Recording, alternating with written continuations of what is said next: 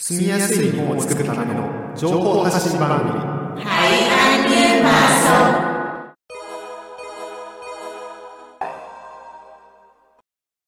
皆さん、こんにちは。今回は、ベトナム夢神戸のアインプーと高谷が、日本に暮らすベトナム人に役立つ情報をお伝えします。Xin chào quý vị và các bạn. Anh Thư và Takaya của Việt Nam yêu mến Kobe xin được tiếp tục chia sẻ những thông tin hữu ích cho người Việt hiện đang sinh sống tại Nhật Bản trong chương trình ngày hôm nay. 前回、2021年8月、第1回目の番組では、日本での妊娠、出産の制度についてお伝えしました。 Tại số phát sóng lần thứ nhất của tháng 8, chúng ta đã cùng nhau tìm hiểu về chế độ mang thai và sinh con tại Nhật. これまでベトナム語番組では、日本での子育てというテーマで、日本での妊娠、出産、日本の保育園、幼稚園、 小学校、中学校、高校についてお伝えしてきました。今後は、高校卒業後の進路について、いくつか番組を作っていきます。 Cho đến nay, chương trình tiếng Việt của chúng tôi đã chia sẻ về những chủ đề gọi chung là nuôi con tại Nhật, bàn về nội dung mang thai và sinh con tại Nhật, chuyện nhà trẻ và trường mẫu giáo ở Nhật, cũng như về trường tiểu học, cấp 2, cấp 3. Tới đây, chúng tôi sẽ tiếp tục thực hiện chương trình về con đường tương lai sau khi tốt nghiệp cấp 3 của các em học sinh. 今日はその第1回目として、大学ってどういうところなのかという説明と、大学に入るためのテストについてお伝えします。このテストは、大学入学試験とか、えー大学入試などと呼ばれていて、いろいろな種類があります。Hôm nay, số đầu tiên thuộc chủ đề này, chúng tôi sẽ giải thích về đại học là nơi như thế nào và chia sẻ về kỳ thi đầu vào đại học. Kỳ thi này thường được gọi là thi đầu vào đại học, đại học cử như các cử Shiken hay đại học cử như Si và cũng có nhiều thể loại khác nữa. 今日はベトナム夢神戸の学習支援教室で生徒たちのサポートをしている藤井美和さんをゲストにお迎えしています。 Hôm nay, chúng tôi chào đón chị Fuji Miwa, người đang thực hiện việc hỗ trợ các bạn học sinh tại lớp hỗ trợ học tập của Việt Nam yêu mến Kobe. えーそれでは藤井さん、自己紹介をよろしくお願いいたします。 Xin mời chị Fuji giới thiệu về bản thân mình. 皆さん、こんにちは。津波夢神戸スタッフの藤井美和です。毎週土曜日に学習支援教室でベトナムにルーツのある小学生から高校生まで一緒に勉強したり遊んだりさせてもらっています。今日は日本の大学についてお話しさせてもらいます。Xin chào mọi người, tôi là Fuji Miwa, nhân viên của Việt Nam yêu mến Kobe. Thứ bảy hàng tuần, tôi cùng các em học sinh gốc Việt từ cấp 1 đến cấp 3 vừa học vừa chơi tại lớp hỗ trợ học tập. 日本では高校を卒業すると約半分の生徒が大学に進学します。大学ってどんな場所でしょうか行って何をするのでしょうかまた、大学に入学するためには試験に合格する必要がありますが、どのような勉強や準備が必要なのでしょうか少しでも日本の大学についてイメージしてもらえるようにお伝えしたいと思います。よろしくお願いします。 Tại Nhật, khi tốt nghiệp cấp 3, một nửa số học sinh sẽ học tiếp lên đại học. Vậy, đại học là nơi như thế nào? Nếu đi tiếp thì sẽ làm gì? Hơn nữa, mặc dù biết là để vào đại học thì phải đỗ kỳ thi đầu vào, nhưng cách học và sự chuẩn bị như thế nào là cần thiết. Vậy, tuy chỉ là chút ít, nhưng tôi muốn chia sẻ để mọi người có thể hình dung được về đại học của Nhật. Rất mong mọi người lắng nghe. 大学というのは簡単に言えば学問、研究をするところです。授業には共通教育科目と専門科目とがあります。 Đại học nói đơn giản thì đó là nơi để ta thực hiện việc học hay là nghiên cứu. Các giờ học thì có môn giáo dục chung và môn chuyên ngành. 共通教育科目は主に学部1、2年生の時に履修します。文学、芸術、心理学、政治経済、法学、 数学、物理、科学など文系理系科目の幅広い分野に関して学びます。 Môn giáo dục chung thường học khi là sinh viên năm thứ nhất, năm thứ hai. Các em sẽ học các môn liên quan đến nhiều lĩnh vực đa dạng thuộc khối xã hội và tự nhiên như văn học, nghệ thuật, tâm lý học, kinh tế chính trị, luật, toán, lý, hóa. 一方、専門科目では所属する学部の専門知識や研究方法を身につけます。主に文系学部、文学部、社会学部、外国語学部、法学部、経済学部などと、理系学部、理学部、工学部、薬学部、地学部、医学部などに分けられています。他に芸術系や体育系の学部を設置している大学もあります。Mặt khác, với môn chuyên ngành thì các em sẽ lĩnh hội những kiến thức chuyên môn và phương pháp nghiên cứu của khoa mình thuộc về. Nó chủ yếu được chia thành khoa thuộc ngành văn hóa xã hội như khoa văn, khoa xã hội, khoa ngoại ngữ, khoa luật, khoa kinh tế, vân vân và khoa thuộc ngành khoa học tự nhiên như khoa tự nhiên, khoa công, khoa dược, khoa nha hay là khoa y, vân vân. Ngoài ra cũng có những đại học thiết lập khoa dành cho ngành nghệ thuật và ngành thể dục thể thao. 大学や学部ごとにカリキュラムや取らなければいけない授業は違います。なので、自分が勉強したい分野のある大学を調べて、行きたい大学を選びます。Từng đại học và khoa bộ môn sẽ có chương trình giảng dạy cũng như các môn học bắt buộc khác nhau. Do đó, các em nên tra cứu đại học có lĩnh vực mà bản thân mình muốn theo học và lựa chọn trường mình muốn đi. また、大学では勉強だけではなく、学生が自主的に行うクラブやサークル活動も活発に行っています。運動系や文化系、イベント企画など、いろいろな活動があります。全国各地から集まってきた多様な学生との出会いや交流を通して、人間関係や自分自身の視野を広げることができます。Hơn nữa thì tại đại học, sinh viên không chỉ học mà còn tích cực tham gia các hoạt động đoàn hội, câu lạc bộ được tổ chức một cách tự chủ. Có nhiều hoạt động về các mảng như vận động, văn hóa hay lên kế hoạch sự kiện. Qua việc gặp gỡ và giao lưu với những sinh viên đa dạng từ khắp nơi trên toàn quốc, các em có thể mở rộng mối quan hệ con người và tầm hiểu biết của chính bản thân mình. ということで今、YouTube にを見てる方はですね、藤井さんの大学生活の写真が3つ写っています。どうですか藤井さん、あの、藤井さんはちなみに大学で何を勉強していたんですか 私は大学の外国語学部に進学して、モンゴル語を専攻して勉強しておりました。 Vâng thì à, như anh Hayashi chia sẻ thì hiện nay trên trang YouTube của Việt Nam của chương trình thì có à, giới thiệu những bức ảnh mà chị à, Fuji cung cấp. Thì anh à, Hayashi có hỏi chị Fuji là chị à, học ngành gì? Khi lên đại học thì chị Fuji có chia sẻ là chị học ngành ngoại ngữ và chuyên ngành của chị là tiếng à, Mông Cổ, Mongolgo đúng không? ạ? で、えっ、と、いさ写真、一番左には写真、その、大学の写真、その、同じ、なんですかね、同じ学部のメンバーの写真ですかね。あそうです。私たちはモンゴル語、学部のモンゴル語専攻のまあ同期なんですけど、まあ、人数としては20人ぐらいで、あの外国語学部の中でも少ない方なんですけど、まあ、その分みんなと仲良くできたので、とても楽しくえー勉強することができました。Vâng, như chị uh, Fuji và anh Hayashi có nói chuyện với nhau thì như bức ảnh đầu tiên thì uh, là chụp uh, với bạn cùng khóa và giáo viên trong khoa. Chị Fuji thì học về uh, chuyên ngành ngôn ngữ tiếng uh, Mông Cổ nên là trong lớp thì số học sinh cũng rất là ít. Nhưng mà chính vì thế mà mọi người rất là thân với nhau và uh, những cái giờ học thì diễn ra rất là vui vẻ. で、他に2つ写真があるのは部活の写真ですね。これは何部だったんですか はい、えー私は体育会のソフトテニス部に入っていて、まあ、サークルよりも練習があったので、まあ、週に5日ほど練習して、まあ、長期の夏休みとか春休みにはまあ大会だったり合宿だったりを、えーして、まあ、全国各地いろんなところに行ったりもしました。Ừ.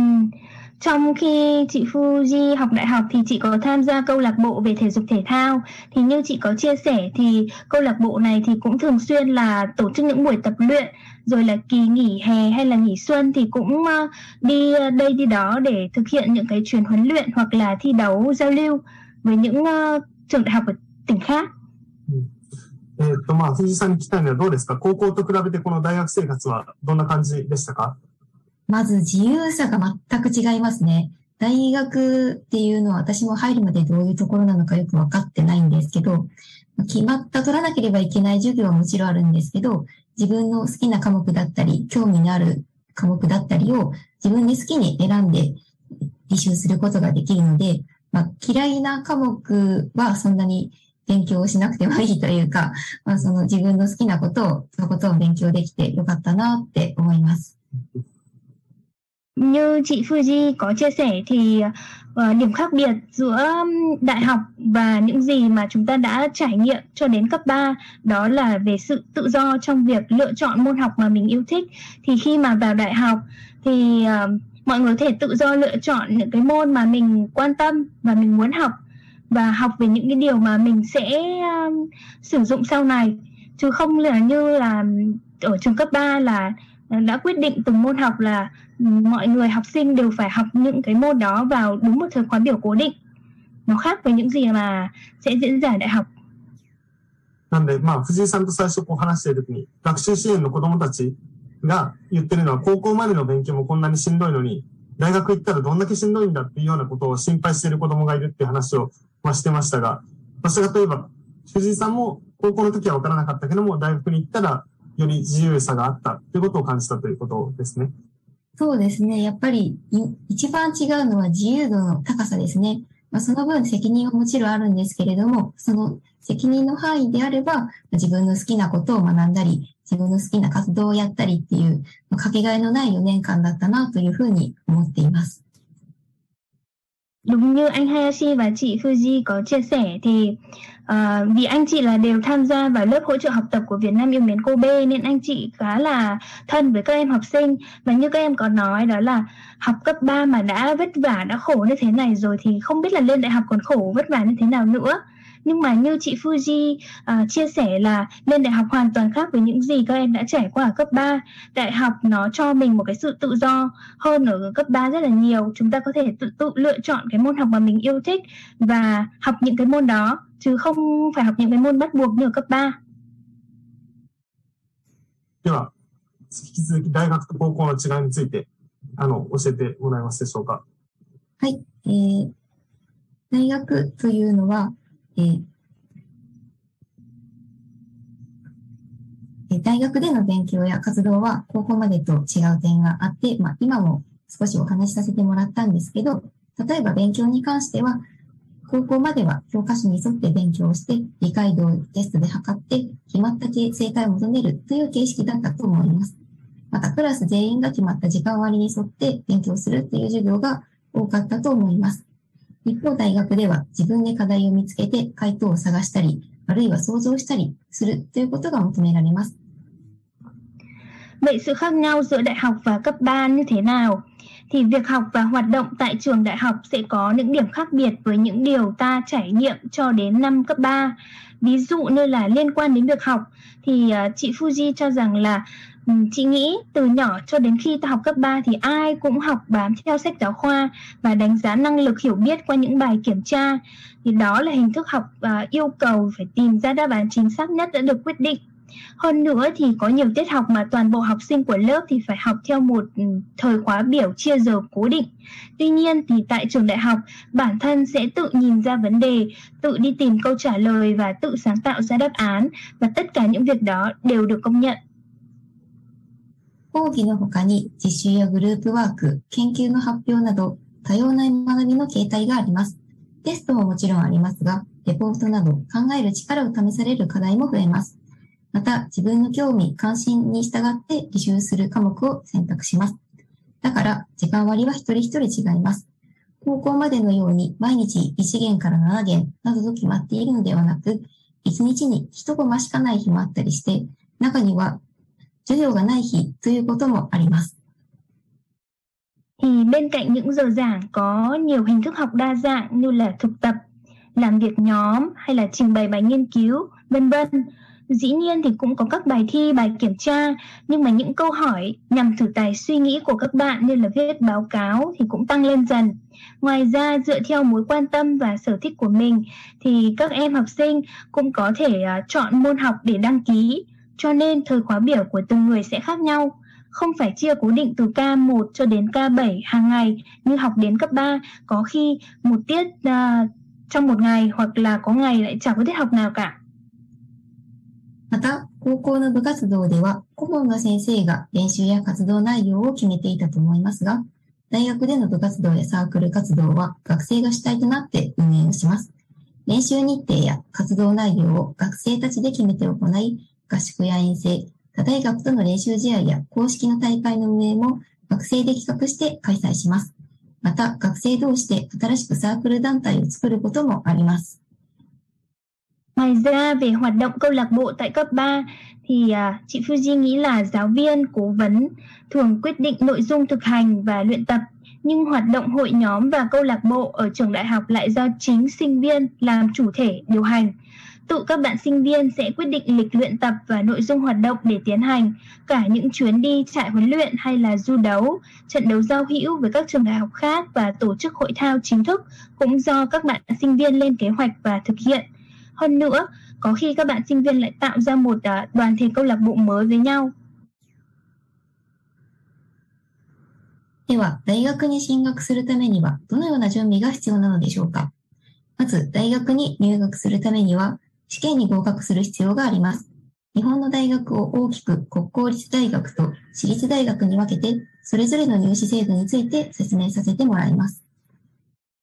Vậy tiếp theo thì phải cần chuẩn bị như thế nào để học tiếp lên đại học? Trước hết các em cần phải trúng tuyển kỳ thi đầu vào đại học. Thì người ta chia đại học tại Nhật thành đại học quốc công lập và đại học tu lập. Thì sau đây chị sẽ giải thích về chế độ thi đầu vào đại học của từng loại. まず、国公立大学についてですが、国公立大学は2つの試験を受ける必要があります。まず、一次試験は1月中旬に行われる大学入学共通テストです。マークシート式で科目は国語、数学、英語、理科、社会など全科目ありますが、受験が必要な科目は大学ごとに異なるので、必要な科目を受けます。Thì đầu tiên là về đại học công quốc lập, các em phải dự tuyển hai kỳ thi. Trước hết là kỳ thi vòng 1, tức là kỳ thi chung để xét tuyển vào đại học được tiến hành vào trung tuần tháng 1. Hình thức thi là thi trắc nghiệm, môn thi là toàn bộ các môn như là quốc ngữ, toán, anh, lý, xã hội, vân vân và những môn cần thi sẽ khác nhau tùy theo từng đại học nên các em cần phải dự thi những môn cần thiết. そして二次試験は2月下旬から3月中旬に行われる各大学の個別の入試です。 文系学部では文系科目、理系学部では理系科目が課されることが多いです。前期、中期、後期の3日程あり、各日程につき1個を受験することができます。一次試験、二次試験の合計得点で合否が決まります。Sau đó là thi vòng 2. Kỳ thi riêng của các trường đại học sẽ được tiến hành vào tuần cuối tháng 2 cho đến tuần giữa tháng 3. Khoa thuộc chuyên ngành khoa học xã hội thường ra đề vào các môn liên quan đến văn hóa xã hội, còn khoa thuộc chuyên ngành khoa học tự nhiên sẽ ra đề vào các môn liên quan đến khối tự nhiên. Sẽ có kỳ đầu, kỳ giữa và kỳ sau, có 3 lịch trình như vậy. Ứng với mỗi lịch trình thì các em có thể dự thi một trường. Tổng điểm thi vòng 1 và vòng 2 sẽ quyết định việc đỗ trượt của các em. 一方、私立大学は2月上旬から3月中旬に大学ごとに入試が行われます。試験科目数は2、3科目の大学が多いです。日程が重複しなければ何校でも受験することができます。また、同じ大学の異なる学部を受験することもできます。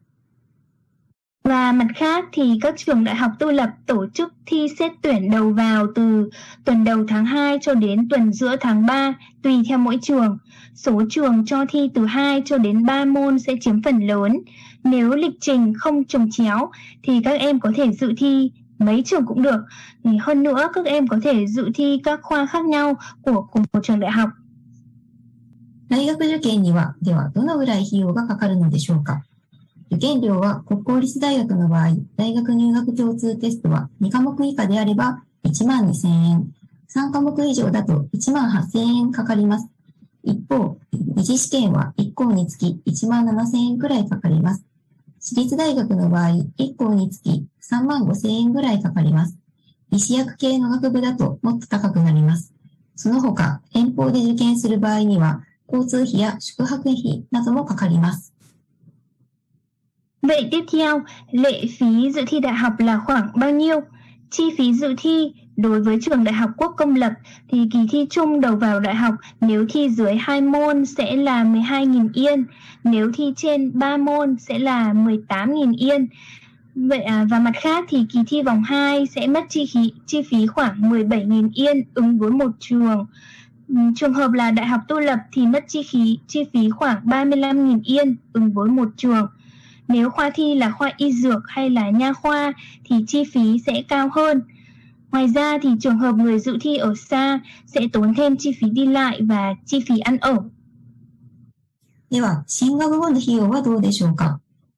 入学金は国公立大だと約28万円から40万円、私立大学だと約23万円から25万円くらいです。医師薬系だともっと高くなります。授業料は国公立大だと1年間に53万円から54万円、私立大学だと1年間に78万円から110万円くらいかかります。施設設備費が私立大学では15万円から18万円くらいかかったりします。その他、生活費、数学費なども必要になります。各大学でかかる費用は異なるので、調べる必要があります。Vậy chi phí sau khi học lên đại học thì như thế nào? Thì tiền nhập học đối với trường quốc công lập sẽ khoảng là 28 cho đến 40 vạn yên, đối với trường tư lập thì khoảng 23 cho đến 25 vạn yên. Nếu chọn khoa thuộc khối y dược nha khoa thì tiền nhập học sẽ cao hơn. Về tiền học thì đối với trường quốc công lập sẽ khoảng là 53 cho đến 54 vạn yên một năm Đối với trường tu lập sẽ khoảng 78 cho đến 110 vạn yên một năm. Trường tu lập còn mất thêm chi phí cơ sở vật chất khoảng 15 cho đến 18 vạn yên. Ngoài ra thì tiền sinh hoạt, tiền đi lại cho việc đến trường vân vân cũng cần thiết. Vì các trường đại học sẽ có chi phí khác nhau nên các em cần phải tìm hiểu. では、私自身の大学での経験を少しお話しさせてもらいます。 私が大学に行ってよかったなと思うことはたくさんあるのですが、2つほどお話をします。Và sau đây thì chị Fuji xin chia sẻ đôi chút về kinh nghiệm học đại học của bản thân mình. Thì có rất là nhiều điều mà chị thấy thật là tốt vì đã học lên đại học, nhưng chị sẽ nói về hai điều sau đây.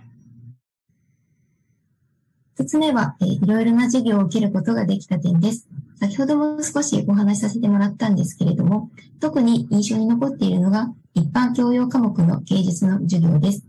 授業では当時の時代背景、作品の作り手の生い立ちなどの解説を聞いた後、オペラ作品や映画作品を鑑賞しました。作品を見るという点だけでも非常に面白かったのですが、作家の苦悩や作品が作られた当時の時代背景を知ることで、より深くその作品を味わうことができたと思います。この他にも高校までのように教科書をただ覚えて理解するだけではない授業がたくさんありました。Và điều thứ nhất đó là chị ấy có thể học nhiều giờ học khác nhau, đặc biệt là giờ học để lại trong chị ấn tượng nhất đó là giờ học môn nghệ thuật thuộc nhóm các môn giáo dục đại chúng.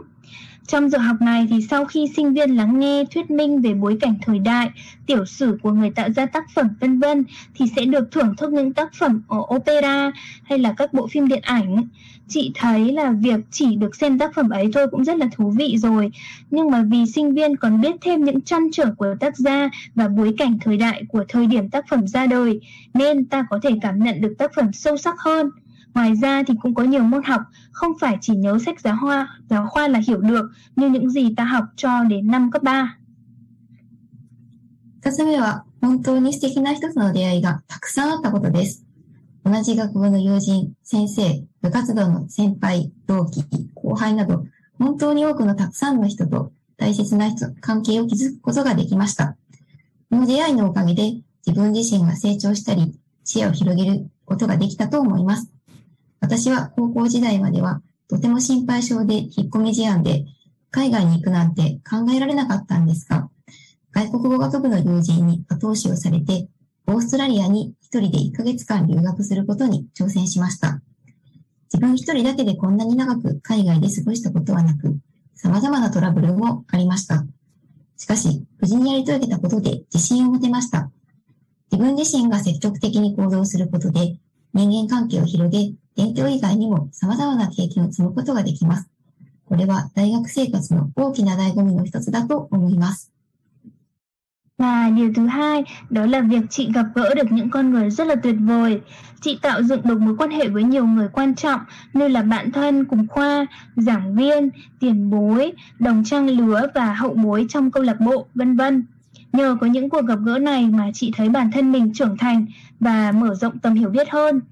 Cho đến những năm cấp 3 thì chị từng là người hay lo lắng và không thể nghĩ đến việc là như đi nước ngoài chẳng hạn. Nhưng chị được người bạn thân cùng khoa ngoại ngữ động viên này và thúc giục trong việc thử thách với việc du học Úc, Australia một tháng ờ, một mình. Chị chưa từng trải qua quãng thời gian dài ở nước ngoài khi chỉ có một mình bao giờ nên là đã gặp khá là nhiều rắc rối nhưng mà chị ấy đã vượt qua được và có được sự tự tin như ngày hôm nay thì bản thân chị có thể hành động một cách tích cực mở rộng được mối quan hệ con người và tích lũy thêm được nhiều kinh nghiệm ngoài việc học chị cho rằng đó là một trong những điều hấp dẫn lớn của đời sống đại học ということで、えー、ここまで、えー、藤井さんの、まあ、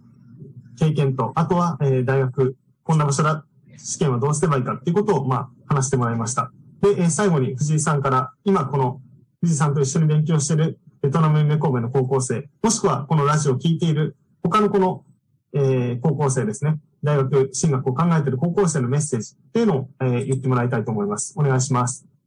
はい、お願いします。毎週土曜日に学習支援教室でみんなに会えるのをとっても楽しみにしています。高校生活や日々のことを話してくれるのは私としてもとっても嬉しいです。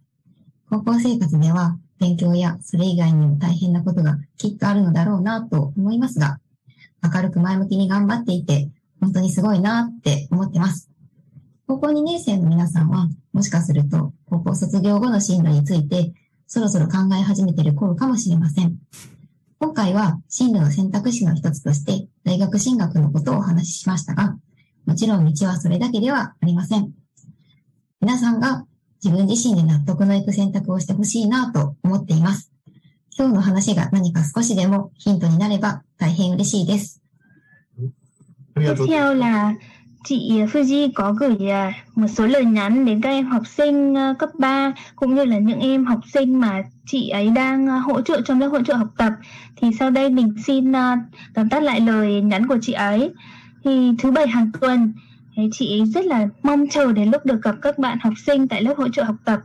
Chị thấy rất là vui khi được các em kể cho nghe về cuộc sống trường phổ thông và cả những cái câu chuyện hàng ngày nữa. Trong sinh hoạt tại trường cấp 3 thì chị nghĩ không chỉ học mà những cái việc vất vả khác bên cạnh việc học nhất định sẽ có, nhưng mà các em ấy lúc nào cũng vui tươi, lạc quan, cố gắng thì nó khiến cho chị ấy cảm thấy là các em thật là tuyệt vời, rất là đáng ngưỡng mộ đối với những em học sinh à, năm 2 trường cấp 3 chẳng hạn thì có lẽ các em cũng dần bắt đầu suy nghĩ đến con đường tương lai sau khi tốt nghiệp phổ thông thì nhân số phát sóng ngày hôm nay chị nói về chuyện học lên đại học như là một phương án lựa chọn cho con đường tương lai nhưng tất nhiên con đường ấy không phải là con đường duy nhất thì chị muốn các em hãy tự lựa chọn phương án mà mình thấy hài lòng và uh, chị ấy rất là vui nếu như buổi nói chuyện ngày hôm nay sẽ có thể phần nào gợi ý cho các em dù chỉ là một chút ありがとうございます。 Và tiếp theo thì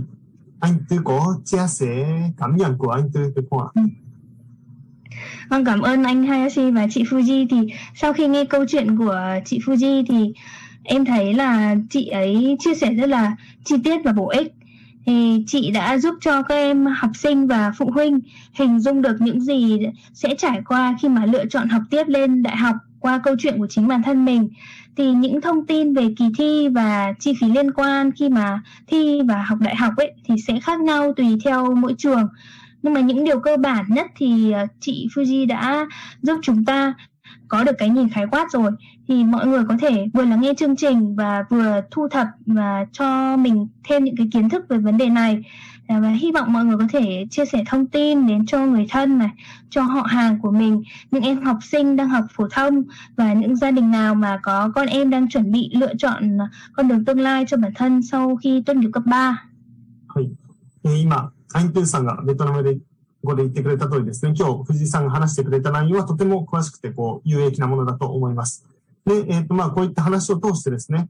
まあ今この番組を聞いてくれているベトナム人の まあ、子供だったり、保護者の方っていうのは、大学進学に関するこう選択をするときに、どういうふうにこう進路を選ぼうかっていうときに参考になる情報があったのだと思います。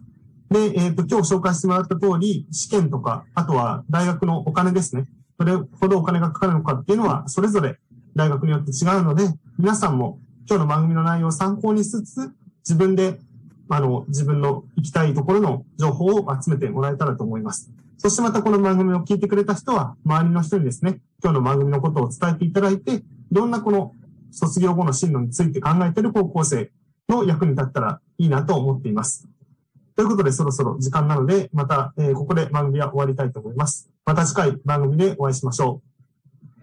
う。Vâng, chương trình đến đây là kết thúc. Xin chào, tạm biệt và hẹn gặp lại.